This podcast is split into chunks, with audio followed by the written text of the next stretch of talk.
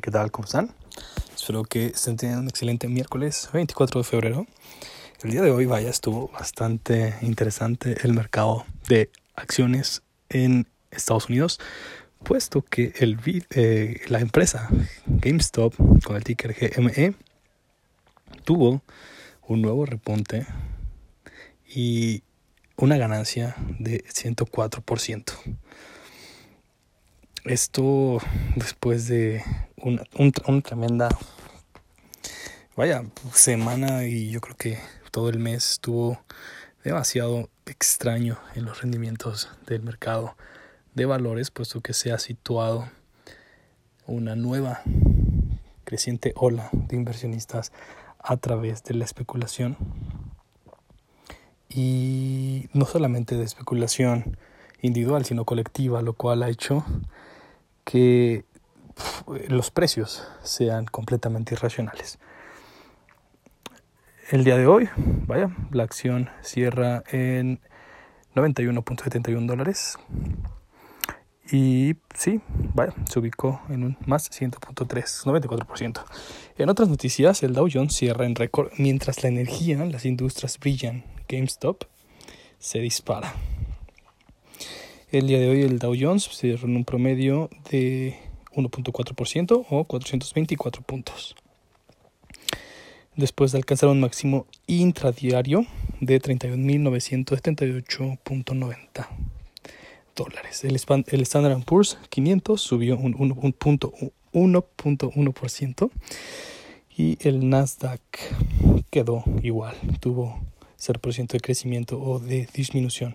En noticias nacionales mexicanas, el peso seca la casta frente al dólar para ubicarse en 20.42 unidades, lo cual corresponde a una apreciación de 0.55%.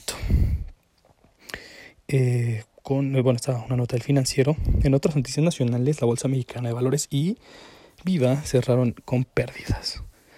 Eh, vaya tras eh, la controversial y muy escandalosa jornada americana, la plaza accionaria local se dio terreno influenciada por una mayor percepción de riesgo local por la aprobación de la reforma eléctrica de la Cámara de Diputados. Esto se dio el día de ayer, miércoles, con una mayoría no fundamental, pero sí eh, amplia respecto a la oposición. La reforma eléctrica va a entrar en vigor en los próximos meses y esto se espera que tenga un impacto muy notable en las acciones de territorio nacional. En noticias internacionales, Nvidia mejora sus beneficios e ingresos en el cuarto trimestre. Presentó el miércoles sus beneficios eh, correspondientes al cuarto trimestre del año 2020. Y cifras, estas cifras superaron las previstas de los analistas. Los ingresos, por su parte, se situaron por encima de lo esperado. Esta fuente es de Investing. Tengan mucha atención con Nvidia en los próximos días. Puede que el sector tecnológico en este momento sea una buena alternativa de, inversión.